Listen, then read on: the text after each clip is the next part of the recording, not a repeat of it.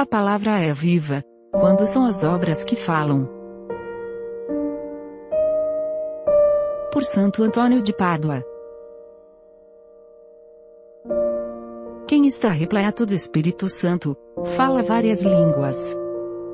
As várias línguas são os vários testemunhos sobre Cristo, a humildade, a pobreza, a paciência, a obediência.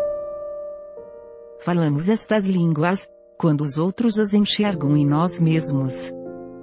A palavra é viva, quando são as obras que falam.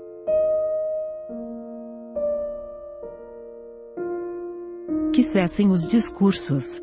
Falem as ações. Estamos saturados de palavras, mas vazios de ações. Por este motivo, o Senhor nos amaldiçoa, como amaldiçoou a figueira, em que não encontrou frutos, mas apenas folhas.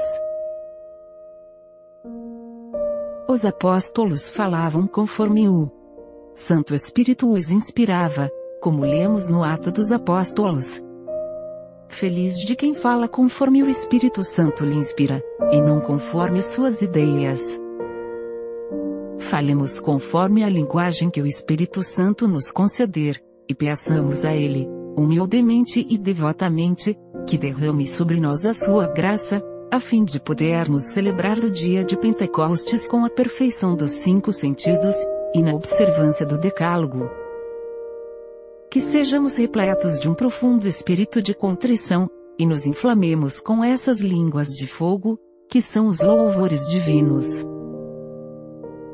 Desse modo, ardentes e iluminados pelos esplendores da santidade, mereceremos ver o Deus uno e trino.